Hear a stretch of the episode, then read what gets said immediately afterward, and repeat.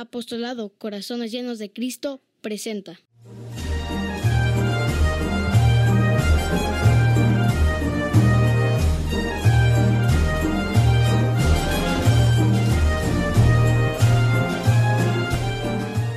Hola, ¿qué tal hermanos hermanas? Bienvenidos a su programa, su podcast Beato y Beata. Les saludo a María Diego Seferino y les estaré acompañando en este capítulo introductorio, en este capítulo donde estaremos presentándoles esta campaña, 24 días y una eternidad para conocer a Jesús. Eh, les invito a que nos sigan en nuestras diversas redes sociales, Facebook, YouTube, Instagram, TikTok. Ahí nos pueden encontrar como Corazones Llenos de Cristo. Y en Twitter nos pueden encontrar como arroba Corazones Cristo. También nuestra página web, ahí podrán encontrarnos en el link que les dejaremos aquí en el podcast.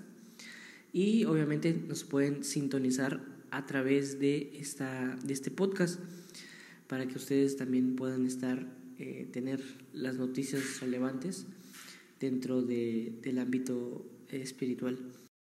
Les estaremos presentando en este día, primero de diciembre, este, esta campaña llamada 24 días y una eternidad para conocer a Jesús, como lo mencionaba anteriormente.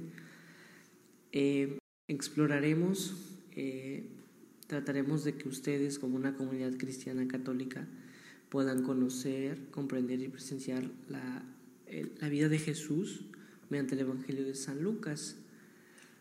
Eh, también se relatará a partir de hoy, hoy primero de diciembre, este es un, solo un capítulo introductorio, en un rato también se expondrá el capítulo primero de San Lucas y concluirá desde luego el 24, es decir, Hoy va a ser el primero, mañana el segundo, el, viernes, el 3 de diciembre el tercero y así nos vamos a ir eh, en consecuencia para que ustedes también puedan estar actualizados y puedan también seguirnos a través de, de la lectura de las Sagradas Escrituras. Pero para hacerlo un poquito más fecundo, fructífero, se hará con eh, apegados también con el amor al Evangelio. Eh, una breve reflexión con palabras, con obras de santos, para que se conozca más dentro de la fe eh, de la Iglesia Católica Apostólica Romana. Serán no solo con una perspectiva de un servidor, sino también eh, pluralizar y dar a conocer perspectivas como la de sacerdotes, religiosos, laicos, siempre desde, desde la narración de este, de este Evangelio de San Lucas. Esta eh, esta breve introducción también la acompañaremos con un poco de quién fue el autor, San Lucas, cómo vivió, etcétera, y un poco de sus rasgos, de cómo, cómo el Espíritu también lo ayudó. Eh, pueden escuchar este podcast a través de Apple Podcasts, Spotify, desde la red central Anchor y desde luego desde la página web ahí podrán seleccionar y escuchar el podcast.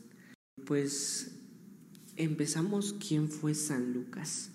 San Lucas significa eh, luminoso, iluminado, viene del, latín luce, que significa luz.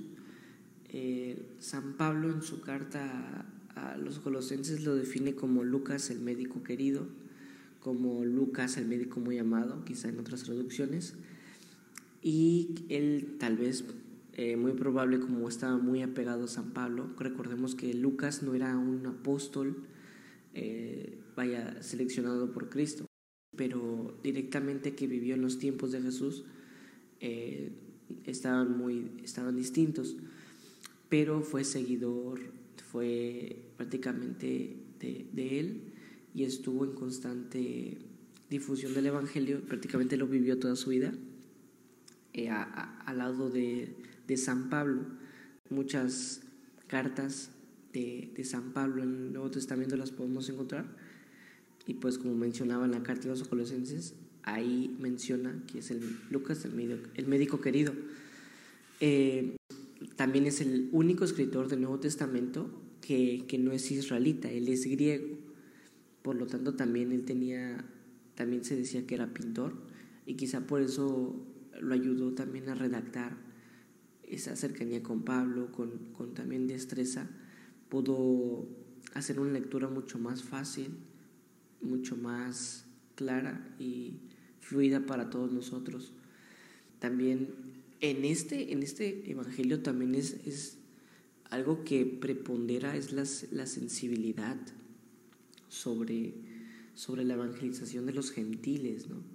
También ahí, ahí, ahí se encuentra la parábola del buen samaritano, de Naam, el sirio, y del samaritano leproso, cuando fue el único que le fue a dar gracias a Jesús tras haber sido curado. Y eh, la redacción de, cómo ah, fue el aprecio de Jesús a la viuda de Sarepta. Eh, también podemos supervisar sobre la redacción de la, de la palabra de Dios mediante San Lucas cuando escribe, siempre en, también él fue escritor del hecho de los apóstoles.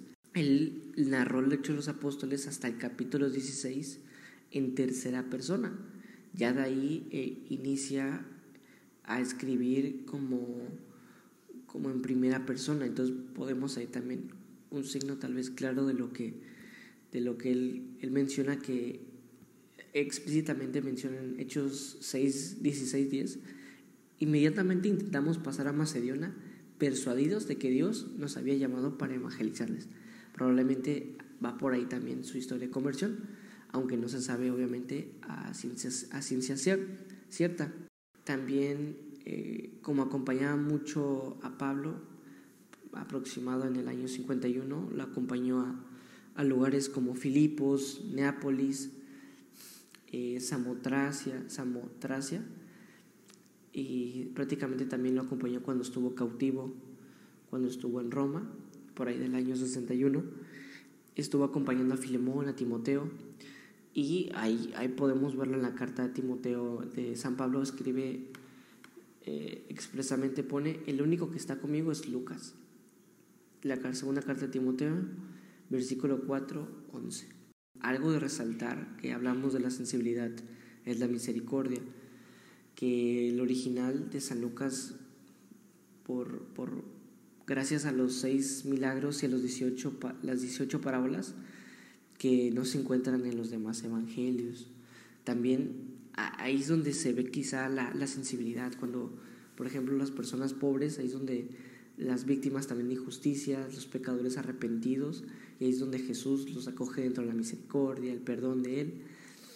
Y pues Él es también cuando narra la, situación de, Lázaro, el rico de Pulón, Él es el que habla también de, de la historia del hijo pródigo, el Padre misericordioso que cuando lo recibe con brazos abiertos y le hace la fiesta, incluso a la pecadora perdonada que le, le, le enjuaga los pies con lágrimas y lo seca con, sus cabellos.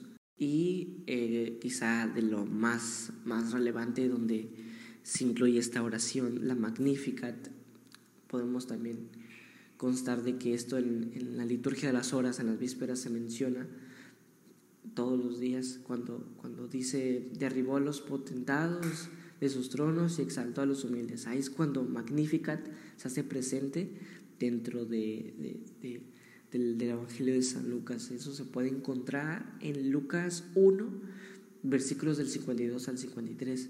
También se le llama un Evangelio de oración, porque representa a Jesús orando en prácticamente todos los momentos de su vida e insistiendo, insistiendo, siempre, siempre, siempre en constante oración, con la gran necesidad de que tenemos nosotros de orar siempre y pues no cansarse de orar, ¿no? Qué mejor ante el sagrario, qué mejor ante orar ante nuestras debilidades, situaciones adversas. A veces en una decisión, difícil, escuchaba hace unos días, no, nos cerramos, nos complicamos y es cuando más debemos de orar. También decía San Pío que no nos debemos de preocupar, sino meternos más a la oración. Ahí tal vez por ahí también iba Lucas, ¿no? la importancia de la oración que Jesús le daba, ¿no? y lo recalcó también eh, San Lucas quizá porque los, los, pecadores lo leen con tanto agrado, con tanta cercanía, consuelo, auxilio, cariño, ternura. Es cuando fue tal vez pensado, escrito para ellos, cuando también insiste en que el amor de Dios no tiene límites, no rechaza a nadie, prácticamente su paz para todos, y es quizá eh, por eso los pecadores también cambiamos de vida, ¿no? Por esa radicalidad evangélica que también nos permite acercarnos a Dios. Finalmente, para cerrar esta breve introducción, eh, la relación tan cercana con María. María prácticamente vivió con Lucas, en, los tiempos de Lucas, con, el testimonio directo de María también. Podemos, por ejemplo, conocer las palabras de la, de la anunciación, de la visita a Isabel, eh, el Magnificat, como antes mencionaba, la presentación en el templo, el retrato preciso de la, de la angustia de María y José, eh, pues un hijo, un, su hijo de 12 años, Jesús de 12 años, hijo del Padre, por ahí ha inspirado a, los pintores a plasmar esas imágenes tan buenas. Hay muchísimos cuadros en que podemos apreciar la, la, anunciación, también cuando se pierde Jesús. Eso es lo que contagia a San Lucas, esa sensibilidad narrativa, descriptiva, iconográfica, ¿no? La podemos visualizar. Yo recuerdo muy bien que, que San José María Escriba decía que debemos leer el Evangelio y de ahí podemos partir qué haríamos nosotros o cómo nos sentimos, ¿no? Quizá un momento a solas y leer el Evangelio. Nosotros sentirnos como uno más ahí en los tiempos de Jesús, decir, yo haría esto, o cómo yo hubiera vivido esto. Y, y así podemos enriquecernos también de los Evangelios. La muerte es totalmente incierta. También se habla algunos de martirio, otros hablan que murió soltero a los 84 años. Esa es la, tradición más antigua, que murió en Beocia, después de que se estableció en Grecia, para finalmente escribir el Evangelio. Eso sería todo por parte de, de este apostolado del día de hoy. Esperamos que, que les sea de su agrado, que lo compartan, que lo difundan y que gracias realmente por escucharnos porque nos hacen un gran favor y más que nada a Jesús por acercarse a, a estos medios tecnológicos más eh, generales que llegan hasta el rincón del mundo. Dios bendiga a cada uno de ustedes. Gracias de nuevo por contribuir al apostolado, contribuir al apostolado de esta manera. No me queda pues nada más que decirles que pronto a Dios lo, lo busquen, lo encuentren, que su madre les arrulle, les tranquilice y con, con, con tal oportunidad a la vida eterna también les auxilie el Señor omnipotente. Este programa es parte de ti, aquel que me escucha. Compártelo cuantas veces sea necesaria y pues desde luego nos vemos la próxima. Yo estaré explicándoles un poco el capítulo 1 de San Lucas. Dios los bendiga y nos vemos la próxima. Si te gustó el podcast, ayúdanos compartiéndolo. Y te invitamos a que sigas nuestra página y redes sociales. Gracias y Dios los bendiga mucho. Hashtag con corazón lleno por él.